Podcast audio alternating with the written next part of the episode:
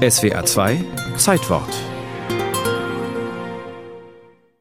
Der Plenarsaal am Bonner Rhein war bis auf den letzten Platz gefüllt an jenem 13. Juni 1966. Bundespressekonferenz in einer besonders heiklen Angelegenheit.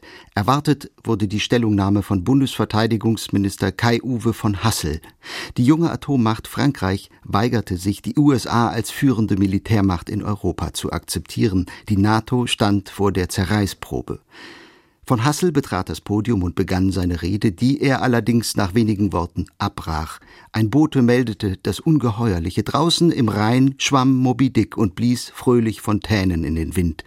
Binnen Minuten war der Saal leer, die Veranstaltung geplatzt. Was will der weiße Wal, der weiße Wal im Rhein? Er hat gehört, im Rhein soll Wein statt Wasser sein. An diesem Junitag, an dem die NATO warten musste, war Moby Dick längst ein Star. Fernsehen und Zeitungen berichteten über den weißen Wal, der sich versehentlich in den Rhein verirrt hatte und seit vier Wochen den Fluss auf und ab schwamm. Im Radio liefen Schlager und am Rheinufer zwischen Duisburg und Koblenz verkauften sich Biergläser bedruckt mit Moby Dick. Vier Wochen zuvor hatten Rheinschiffer erstmals den weißen Wal gesichtet und die Wasserschutzpolizei gerufen. Ein Alkoholtest wurde gemacht und bestanden.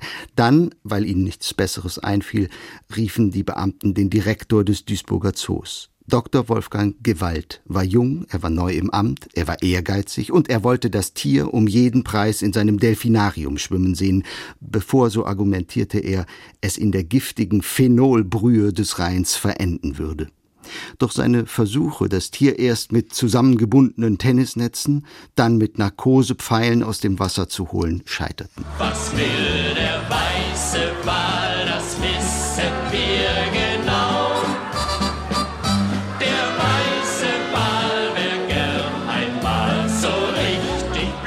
Dazu kam der immer lauter werdende Protest der Öffentlichkeit. Die Bild-Zeitung charterte eigens einen Zeppelin, ließ den Wal ablichten, fütterte ihn liebevoll aus der Luft und titelte Stoppt Dr. Gewalt.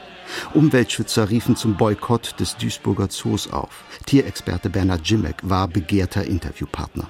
Sogar der NRW-Landtagswahlkampf geriet in den Sog von Moby Dick. CDU und SPD profilierten sich mit Empfehlungen, wie mit dem Beluga-Wal am besten zu verfahren sei. Und plötzlich wurde die Umweltsituation im Ruhrgebiet Wahlkampfthema. Der Legende nach ist es übrigens Moby gewesen, der Willy Brandt zur Forderung nach dem blauen Himmel über der Ruhr veranlasste. Der Rummel störte Moby Dick zunächst wenig. Er drehte weiter seine Runden, tauchte mal auf, dann wieder länger ab. Von Duisburg schwamm er erst zurück in die Niederlande, um vier Wochen später wieder umzukehren, sehr zur Freude der Bonner. Doch dann wurde ihm der Zirkus vor dem Bundeshaus offenbar zu viel. Binnen drei Tagen war er wieder zurück in der Nordsee. In Bonn am Rhein erinnert die MS Moby Dick bis heute an den Wal. Das grün-blaue Rheinschiff mit Beluga-Wal, Kopf und Heckflosse ist eine der Touristenattraktionen.